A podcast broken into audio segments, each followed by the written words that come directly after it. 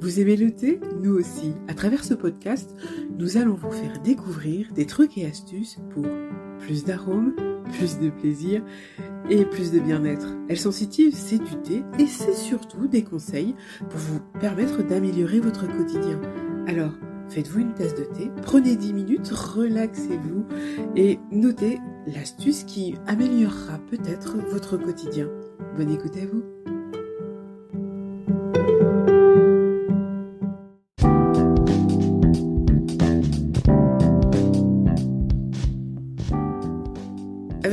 Pensé à recourir à l'hypnose Grégory Kempt, hypnotiseur et instructeur en hypnose helmanienne, décrypte son travail. L'hypnose est la clé pour nous aider à modifier nos mauvaises habitudes et notamment celles qui perturbent notre sommeil. Alors aujourd'hui vous connaissez le principe, faites-vous une tasse de thé et écoutez attentivement ces quelques conseils qui vont vous aider à optimiser votre sommeil. Si le sommeil est une de vos préoccupations, n'hésitez pas également à aller découvrir la fiche descriptive de la Dream Tea qui est conçue pour vous aider à créer un rituel autour du sommeil et donc conçu pour vous aider à mieux dormir. Je vous laisse écouter ce podcast. Je vous rappelle également que vous pouvez vous abonner et d'ailleurs vous sur le podcast Elle Sensitive. Bonjour et bienvenue sur le podcast Prenons le thé. Aujourd'hui, j'accueille un nouvel invité qui est Grégory Kemp. Bonjour Grégory. Bonjour. Ravi de te recevoir aujourd'hui. Donc comme tu le sais, avec chaque invité, j'aime bien savoir euh, bah, quel type d'amateur de thé êtes-vous. Donc du coup, aujourd'hui, c'est ton tour. Je vais te poser quatre petites questions et tu euh, y répondras comme bon te semble. On y va? Parfait, super. Alors, quel est ton thé préféré? Alors, mon thé préféré, j'en ai pas forcément, donc je suis assez classique. Et en tout cas, il n'y a pas de thé que j'aime pas, ou alors j'ai, j'ai pas trouvé. Bon, bah déjà, c'est pas si mal. Oui. du coup, quelle serait ta tisane préférée si tu es plus tisane? Alors là, oui, tisane, effectivement. Euh, en ce moment, euh, je fais une tisane euh, fraise rhubarbe qui me plaît pas mal. Tiens, C'est intéressant comme association, j'y aurais pas forcément pensé. Moi non plus, mais la, la boîte m'a plu, alors j'ai acheté ça et c'était sympa. Je me suis laissé séduire par le marketing et, et c'est plutôt intéressant. Et le goût, et finalement, euh, le marketing euh, t'a permis d'avoir un goût qui te plaît. voilà, le, le goût me plaît, euh, le plaît aussi. Sinon, effectivement, je l'aurais changé, mais le goût me plaît aussi. D'accord. Donc, euh, toi, c'est plutôt des tisanes sucrées ou non sucrées? Non sucré, bah là, du coup, avec fraise rhubarbe, euh, ça l'est déjà suffisamment. Mais voilà, en temps normal, je mets, je mets pas de sucre euh, nulle part. D'accord. Et du coup, quel serait ton moment préféré pour déguster une infusion? Alors là où je préfère, c'est juste avant de me coucher euh, le soir, quoi. Après manger, après le moment calme, je renforce ce petit moment calme. Et puis ensuite, je vais au lit. D'accord. Donc, toi, c'est tisane lecture. Ah, euh, tisane et dodo. Une fois que. Ah, tisane et dodo. C'est bien aussi. euh, voilà, le tisane, c'est la, la dernière chose de ma journée. Lecture avant à la rigueur. Mais voilà, tisane, c'est signe que c'est off. Ok. C'est bien, ton cerveau, il a bien mis en place la routine. Mhm. Tu Ouais, nous ouais, en parleras. c'est important, effectivement, pour le sommeil. Tu nous en parleras, j'en suis sûre. Donc, en tout cas, merci pour nous avoir partagé euh, ce petit moment de un petit peu plus personnel. Et maintenant, on va passer dans le vif du sujet. Donc, euh, j'aimerais bien que tu nous te présentes un petit peu, que tu nous dis un petit peu qui tu es, quel est ton parcours et quelle est ta spécialité. Parce que j'en ai pas encore parlé, mais je pense qu'il est intéressant que toi, tu le présentes. Oui. Donc moi, je suis Grégory Quimp. Je suis sur Mantes-la-Jolie, à côté de Paris, et je pratique euh, l'hypnose helmanienne, qui est effectivement une spécificité qu'on trouve encore peu en France. Pourtant, c'est ce qui se fait majoritairement dans le monde. hein, donc c'est une hypnose un peu plus directe.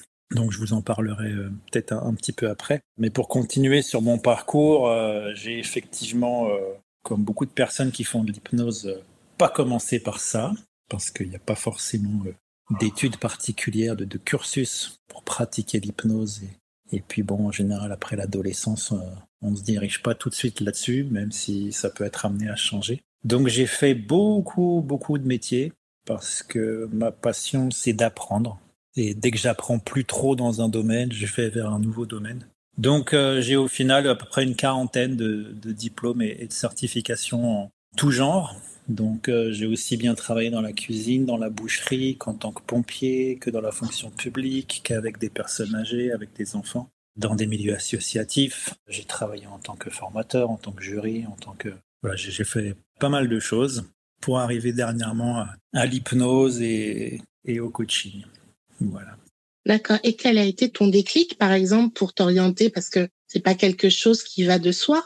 Non, effectivement, ça va pas de soi. Alors, mon déclic, euh, bah, quand j'étais enfant, comme tout le monde, on, rêve tous un peu d'hypnotiser la maîtresse et, les copains. Donc, j'avais déjà vu ça quelques fois à la télé, donc euh, ça m'intéressait un petit peu, mais euh, pour moi, c'était pas accessible parce que je pensais qu'il fallait avoir un don pour ça. Et un jour, j'avais un métier où j'étais DJ, j'avais ma boîte d'événementiel et j'ai rencontré un hypnotiseur et en discutant avec lui, il m'a appris que, euh, bah, que ça s'apprenait en fait, que c'était simplement euh, de la communication et que qu'on pouvait apprendre. Alors à partir de ce moment-là, j'ai la petite graine qui a poussé dans ma tête. J'ai voulu faire ça, mais j'ai freiné un petit peu parce que à cette époque-là, tout le monde commençait un peu à faire ça et, je voulais pas me faire embarquer par un phénomène de mode. Donc j'ai attendu un petit peu et puis quand j'ai vu que, que l'idée me lâchait pas, je me suis dit bon bah on y va quoi. Je, je passe à l'action. Avant de faire des formations, je vais déjà faire des séances hein, parce que je savais pas du tout à quoi ça ressemblait. Hein. J'avais déjà vu Mesmer à la télé, mais voilà rien de plus. Et en faisant les séances, ben j'ai été un petit peu déçu parce que je faisais, parce qu'on me faisait, parce que je voyais, par l'image que du coup j'avais de l'hypnose, je trouvais ça assez lent. et ouais, on me racontait une histoire, mais mais voilà, sans plus. Donc ça m'a un petit peu refroidi. Mais cette idée me lâchait toujours pas et je me suis dit mais c'est pas possible qu'on voie des choses aussi intéressantes à la télé et, moi quand je vais chez quelqu'un euh, voir un hypnotiseur, on me fait asseoir sur un pouf et on me raconte une histoire. Je me suis dit il doit y avoir autre chose. Donc j'ai commencé à chercher un petit peu ce qui se faisait dans d'autres pays et donc je suis tombé sur l'hypnose helmanienne où là euh, là ça m'a convenu euh, tout de suite. C'est très rapide, c'est très simple, c'est très efficace et ça me correspond euh, beaucoup plus dans ma manière de, communiquer. C'est plus en accord avec moi. Donc j'ai tout de suite foncé dans cette formation. J'ai réussi à en trouver une qui venait d'être traduite en français parce que en France, il n'y a, qu'une méthode reconnue sur cette formation-là, qui est l'école MHP Hypnose, qui donne donc la, la formation Omni. Donc j'ai eu l'occasion de pouvoir la faire en français, donc j'ai sauté sur l'occasion. Et, puis maintenant, après quelques années, je suis moi-même instructeur sur cette méthode euh, sur la France. Donc je m'occupe de Paris et, Bordeaux. Et donc ensuite, bah voilà, j'ai fait cette formation, j'ai commencé à pratiquer, euh, je me suis mis à mon compte avec mon cabinet et j'ai tout de suite vu les résultats. Et je me suis dit, mais waouh, tout le monde doit faire ça, on doit apprendre ça à l'école, c'est essentiel. Du coup, ce serait quoi la différence avec euh, l'hypnose plus classique en fait entre celle que tu proposes et celle que, qui est plus communément euh, utilisée Alors, euh, déjà, elles ont toutes le même objectif. Hein. C'est rassurant. Mais effectivement, il y a plein d'hypnoses. Donc en France, on, entend surtout parler d'hypnose ericksonienne, mais il y en a plein d'autres. Et puis après, bon, euh, on pourrait en inventer tous les jours. Hein. C'est aussi devenu un, peu marketing. Mais dans l'idée, il y a des hypnoses qui sont indirectes, on pourrait parler effectivement de l'hypnose ericksonienne. Pour donner des exemples, hein, on n'est pas dans la précision, mais un petit peu dans, la caricature pour que tout le monde comprenne. Sur cette hypnose-là, on va plutôt utiliser des, métaphores. Hein. on va plutôt parler euh, de la plage, d'un voyage, d'une barque, d'un nuage, etc. Pour que les changements se fassent euh, inconsciemment. Alors c'est un peu plus poétique, c'est assez joli, c'est un peu lent pour moi en tout cas, mais ça marche très bien. Alors que l'hypnose helmanienne, c'est ce qu'on appelle une hypnose euh, directif permissif, où on va utiliser euh, des mots concrets. On va parler d'arrêt du tabac, donc on va parler, on va parler forcément de, de cigarettes, de poison, de fumée. On va aller dans le concret. Et l'idée générale, c'est d'aller chercher la cause pour la régler, plutôt que de réussir à avoir la force de tenir. Ce qui évite d'avoir à tirer sur la volonté parce que la volonté, euh, bah, elle dépend de l'énergie et euh, comme tout le monde, un jour ou l'autre, on n'a plus d'énergie parce qu'on s'est pris une réflexion, parce qu'il n'y euh, a plus d'essence, on est en retard ou il n'y a plus de moutarde ou peu importe. Donc le, but du jeu avec l'hypnose helmanienne, c'est rapidement de faire en sorte de même plus avoir besoin de volonté pour maintenir les changements. Si j'ai bien compris, avec l'hypnose que tu pratiques, on peut aller beaucoup plus rapidement sur une de nos préoccupations. Exactement. On peut remonter dans les souvenirs jusque dans le ventre de notre mère, hein, euh, de manière assez simple, tout simplement parce que les émotions créent la mémoire. Et donc, on peut remonter à travers les émotions pour réinterpréter justement des, émotions, des, des choses qu'on a pu vivre pour que ça ne soit plus un problème. Je vais donner un exemple rapide. Bon, fumer, ça apporte rien. Hein. Je prends celui-là parce qu'il est assez classique. Fumer, ça apporte rien, c'est pas bon, ça coûte cher, ça nous tue. Pourtant, on fume quand même. Donc, ça, c'est difficile pour le cerveau. D'un côté, de se dire, je veux arrêter ça, mais de l'autre côté, de se dire, j'y arrive pas. Ça crée une, ambivalence et c'est ça qui est désagréable et c'est ça qui amène les gens à faire une séance d'hypnose.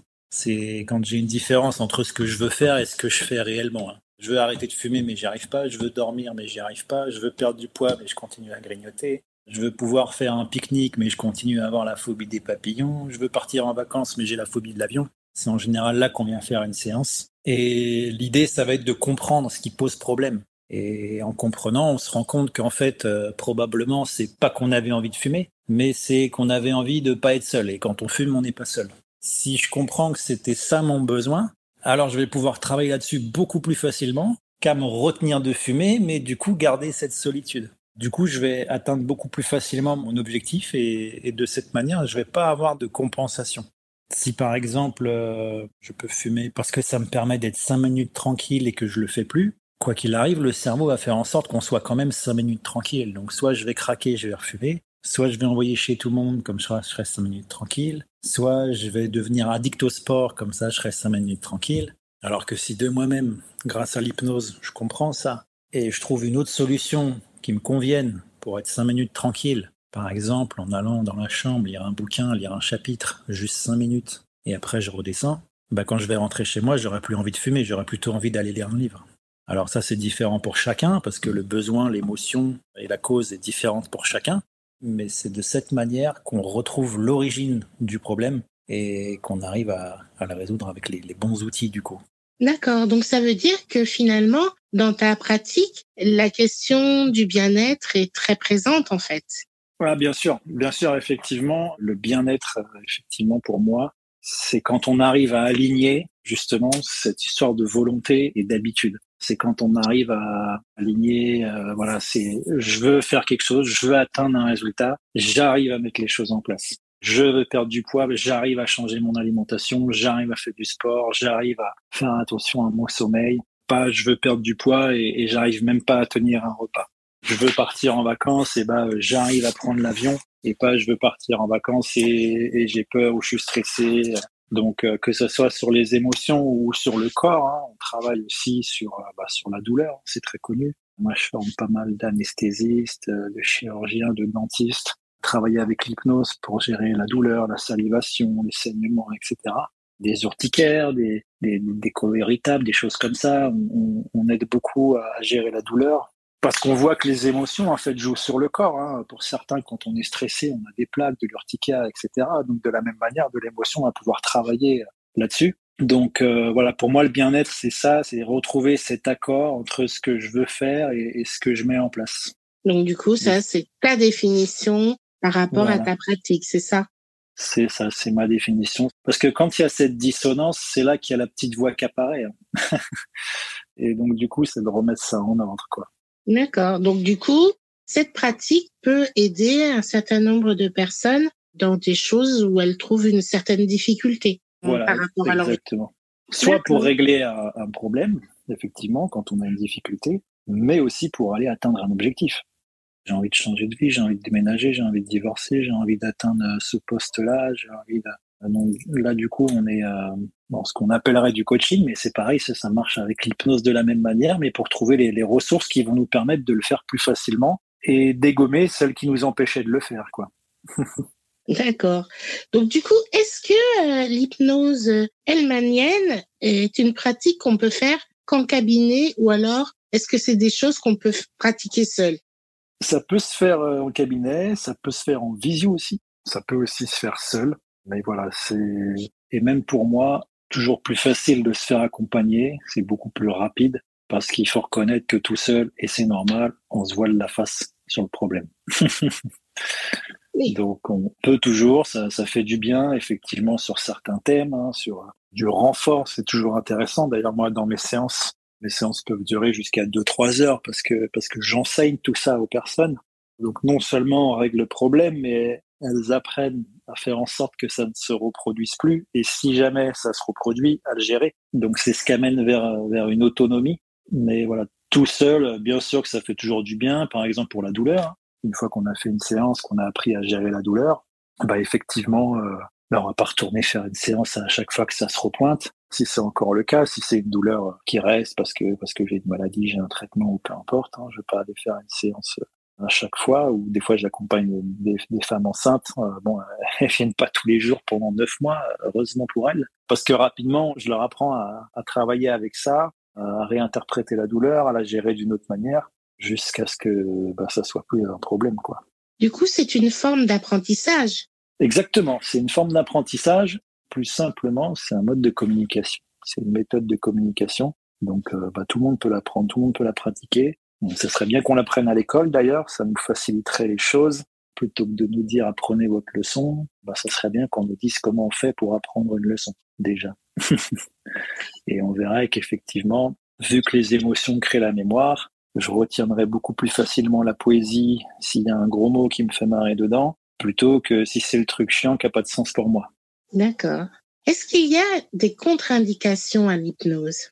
Alors, euh, il y a pas de contre-indication à l'hypnose, mais ça remplace pas la médecine à aucun moment. Donc euh, c'est toujours bien de, de, se faire accompagner, de, de se faire encadrer, bah, notamment dès que vous travaillez sur de la douleur. Hein. Normalement, euh, d'ailleurs, un, un, bon hypnotiseur ne, ne, travaillera pas sur la douleur euh, si vous n'êtes pas suivi par un médecin, parce qu'il suffirait pas que vous ayez plus mal et que vous passiez à côté quelque chose d'important.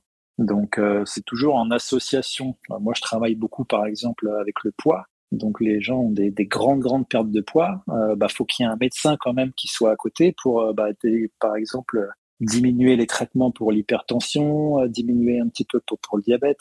Donc faut toujours faire ça en lien avec le médecin. En tout cas, faut pas cacher à votre médecin que vous faites de l'hypnose et, euh, voilà, c'est un vrai travail. Ou même si vous avez un psy peu importe, on, peut très bien travailler ensemble et c'est de toute façon ensemble qu'on arrivera au meilleur résultat. Moi, quand je suis malade, je vais chez le médecin. Donc, il n'y a pas de contre-indication, mais euh, faut être transparent, quoi. Après, bon, si, si, vous êtes schizophrène, euh, c'est peut-être pas l'hypnose qui va pouvoir vous aider. Alors moi, je suis ouvert à ça, mais quoi qu'il arrive, ça sera effectivement accompagné euh, d'un médecin. Pareil pour les grandes addictions, les drogues, l'héroïne, certains cas d'alcoolisme. Ben voilà, faut aussi être accompagné médicalement. Donc sans contre-indication, voilà, il y, a, des précautions à prendre, mais normalement, euh, votre thérapeute, votre hypnotiseur saura vous avertir là-dessus. D'accord. Donc en tout cas, si on a des pathologies, soit c'est dans une plutôt dans une formule, on va dire bien-être, hein, c'est pas péjoratif, hein, mhm. ce que je dis. Bien sûr. Soit pour de, des pathologies lourdes, et dans ce cas-là, c'est en association avec un professionnel de santé qui nous suit. Bien sûr, c'est toujours un accompagnement de toute manière. Ça remplace rien. Ça peut, mais on le saura qu'après. Donc, euh...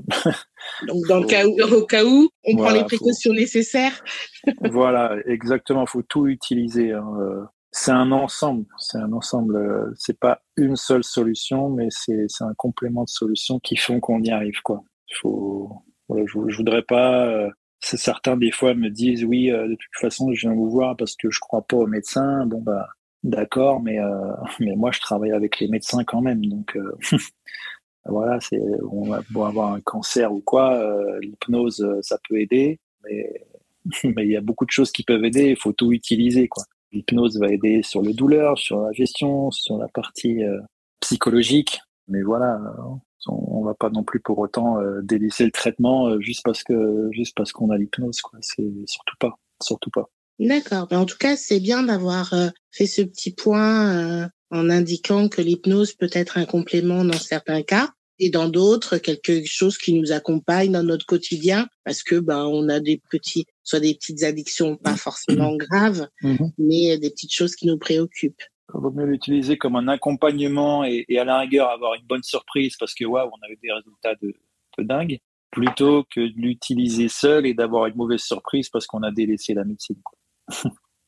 D'accord. En tout cas, c'est bien d'avoir fait euh, cette petite précision. Et moi, il y a un thème autour de l'hypnose qui m'intéresse tout particulièrement parce que ça fait partie des thématiques que nous allons aborder prochainement autour du sommeil. Est-ce que l'hypnose mhm. peut être un, allié quand on a des difficultés à s'endormir?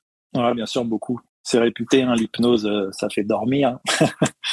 D'ailleurs, on voit Mesmer, hein, quand il fait l'hypnose sur scène, il, utilise hein, le mot d'or, sommeil. Donc même si c'est pas ça en réalité, on a toujours comparé l'hypnose euh, au sommeil. Les Grecs et les Romains utilisaient les, temples du sommeil, qui étaient un petit peu euh, l'ancêtre de, de l'hypnose. Donc oui, l'hypnose aide à favoriser effectivement le sommeil parce que l'insomnie est aussi une habitude. Comme je peux avoir l'habitude de fumer, je peux avoir l'habitude de stresser, je peux avoir l'habitude de pas dormir. Ces choses-là sont au final des habitudes, donc on, peut travailler dessus.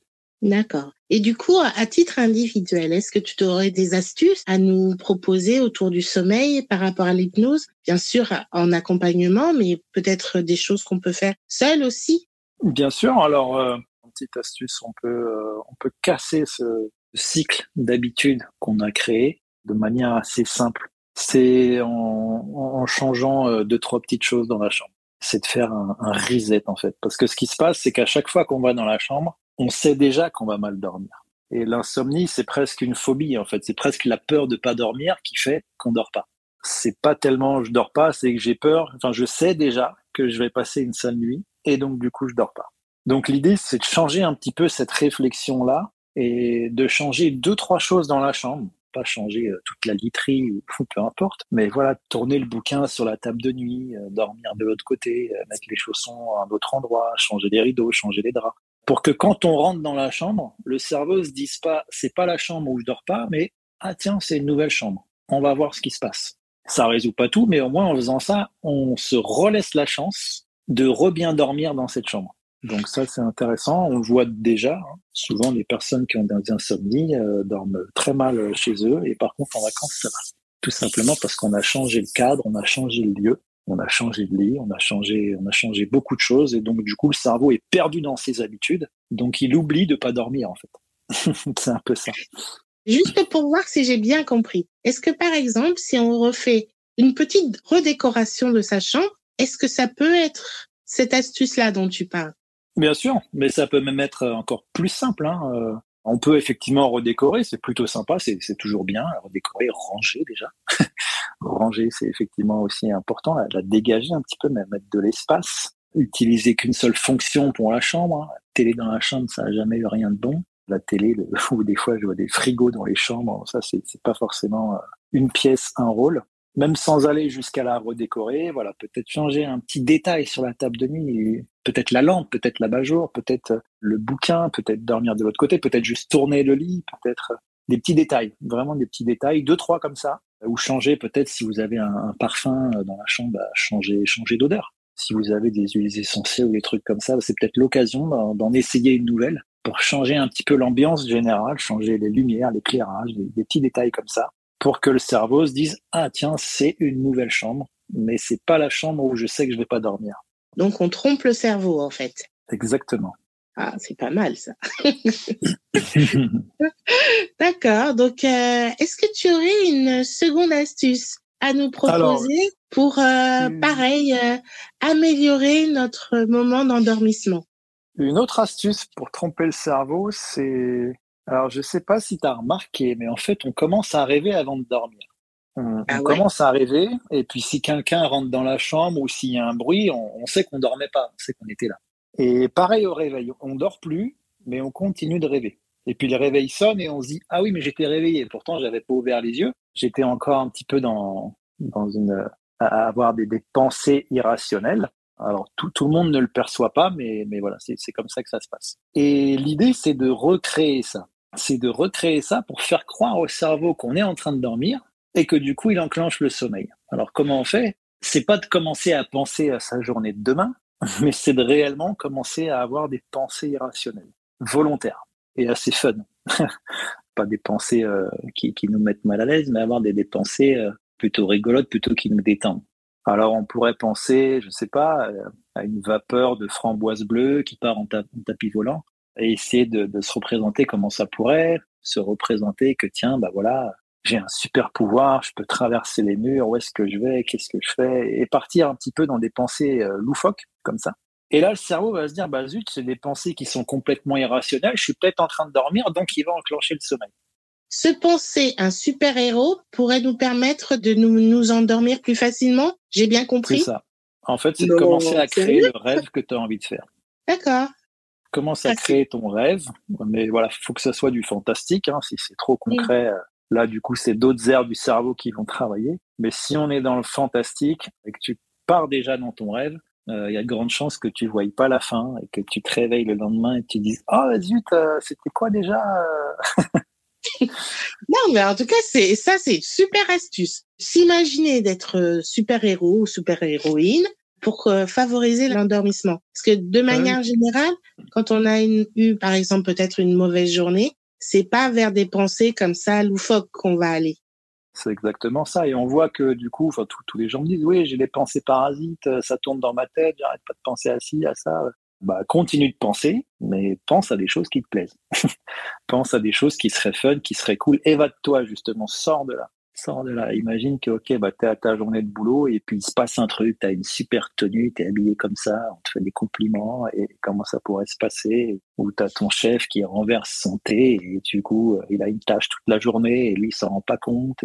Voilà, c'est d'aller partir dans, dans du fantastique. Hein. Il faut, faut pas hésiter à, à rêver, hein, concrètement.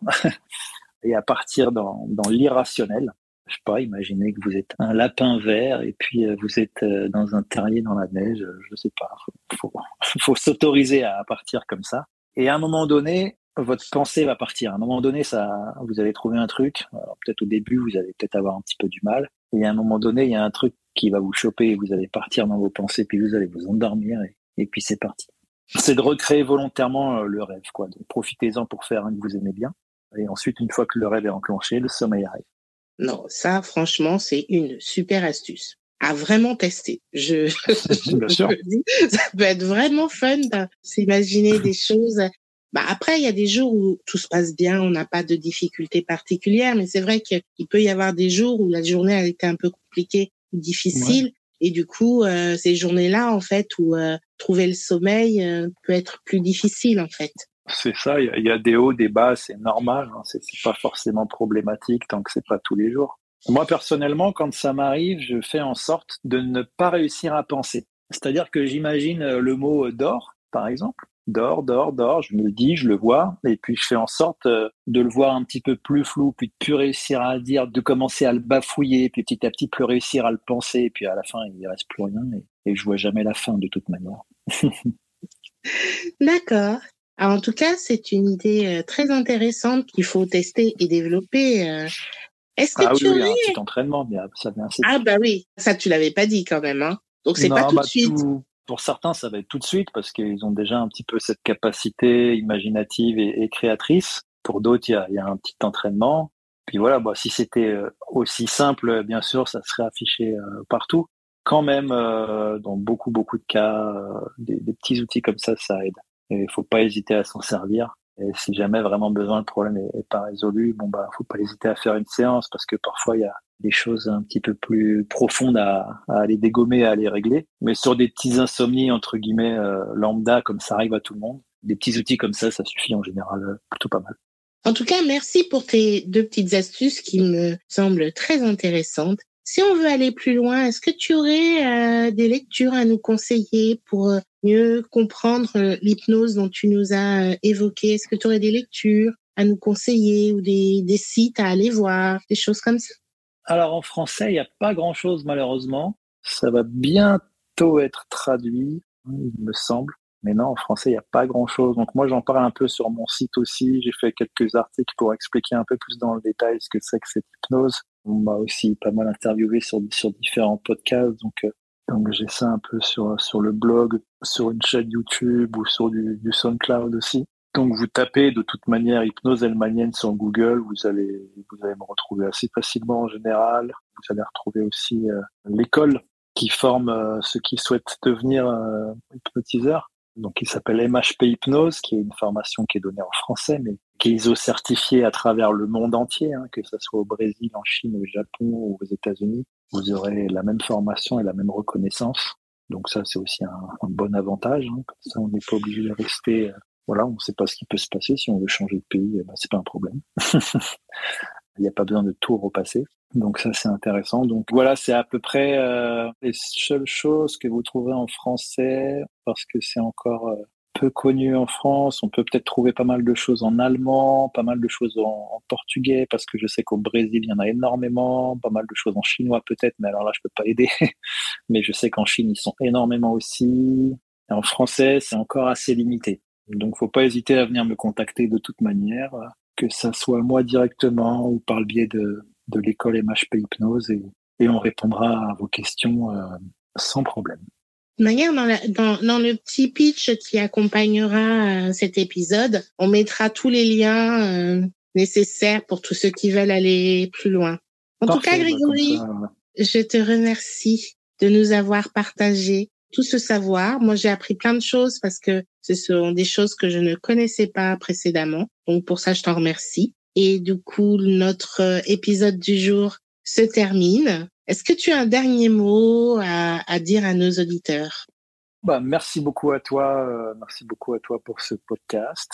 Le dernier mot pour les auditeurs, c'est voilà, faites-vous plaisir avec euh, du thé, des infusions pour créer justement un rituel pour aller au lit. Ça, c'est important aussi. Créer une routine, créer un rituel. Hein. Vous le faites avec vos enfants, bah, faites-le avec vous aussi. C'est important. Et voilà, n'hésitez pas euh, à, aller faire de l'hypnose. C'est pas un échec. Hein. C'est souvent les gens, je leur dis ah vous allez bien, ils me disent ah bah non si je suis là, bah si, on, peut aller faire de l'hypnose quand tout va bien. On peut juste le faire pour aller encore mieux. Donc n'hésitez pas euh, autour de vous, regardez. Euh, on est partout dans, le monde euh, où vous me, contactez. Mais, euh, mais voilà, faut, faut vraiment pas hésiter. C'est des choses simples. Bien sûr qu'il y a beaucoup de choses qu'on peut faire tout seul, mais ça va quand même beaucoup plus vite et c'est beaucoup plus facile avec des, outils comme ça. Donc, faut pas s'en priver. Il y a, a, pas de honte. C'est juste de la communication. C'est juste qu'on va, on va vous réapprendre ce qu'on vous a pas appris à l'école, malheureusement. mais ça viendra peut-être un jour. En tout cas, un grand merci à toi. Et on se retrouve bientôt pour un nouvel épisode avec une nouvelle invitée.